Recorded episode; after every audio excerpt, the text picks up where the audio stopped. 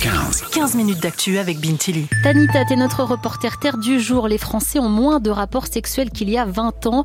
C'est ce que nous dit aujourd'hui une étude de l'IFOP. Les 18-24 ans sont particulièrement concernés.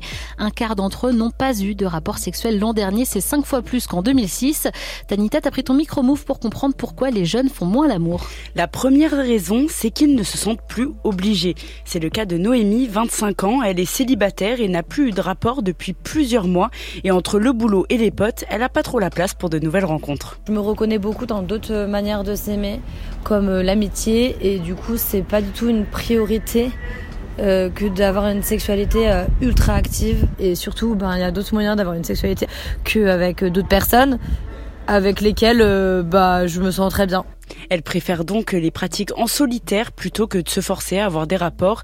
Et même si on est en couple, pour Hugo, 23 ans, c'est ok de ne pas enchaîner les relations sexuelles. Moi, j'associe beaucoup ça au plaisir, donc ça reste pas, en fait, c'est pas un devoir, c'est vraiment un truc euh, que je fais parce que j'aime. J'aime. Ça devrait être normal en fait d'avoir le droit de choisir euh, de une vie sexuelle ou pas dans sa vie de couple. Tanita, les rapports diminuent car la notion de devoir conjugal disparaît peu à peu des mentalités selon l'IFOP. Oui, car euh, car ne pas avoir de rapport sexuel a longtemps été considéré comme une violation grave des obligations du mariage et plus largement du couple par la société.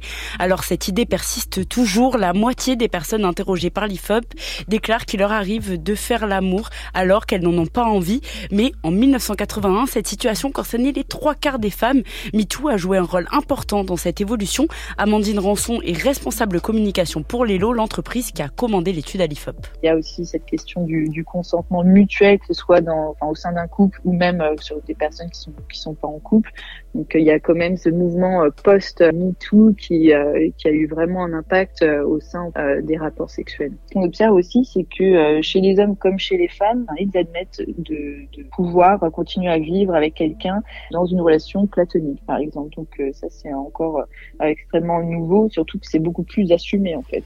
Et plus de personnes assument aussi de ne tout simplement pas avoir d'attirance sexuelle envers autrui, être asexuel, c'est une orientation sexuelle à part entière. Tanita, autre raison de cette baisse d'activité sexuelle, le numérique. Il a complètement changé le rapport à la sexualité, c'est ce que m'a expliqué Aurore Malekaras, sexologue. Notamment l'accès à la pornographie, euh, aussi qu'on puisse plus échanger virtuellement.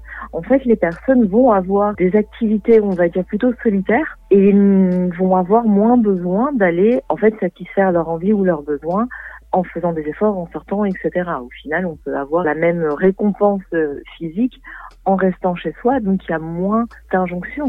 Alors attention, pour les plus jeunes, l'accès à la pornographie peut être dangereuse. Ici, on parle bien d'adultes. Pour la sexologue, donc ne pas pratiquer de sexe avec autrui n'est pas un problème en soi. Donc en fait, la seule euh, chose à avoir en tête, c'est est-ce que on en, on en souffre ou pas? Est-ce qu'il y a un réel manque? Il n'y a que ça qui est important. Alors après, ce qui peut être problématique, c'est qu'on peut avoir un partenaire à qui ça va très bien et l'autre à qui euh, il y en a trop ou il y en a pas assez. Dans ce cas, il faut s'asseoir, il faut discuter, il faut essayer de, de trouver à deux qu'est-ce qu'on peut faire. La clé, c'est donc pas de pression, beaucoup de communication avec ses partenaires et surtout le respect du consentement. Et si vous faites partie des gens qui ont des rapports, n'oubliez pas de vous protéger pour éviter les maladies sexuellement transmissibles. Merci beaucoup Tanita pour ce reportage.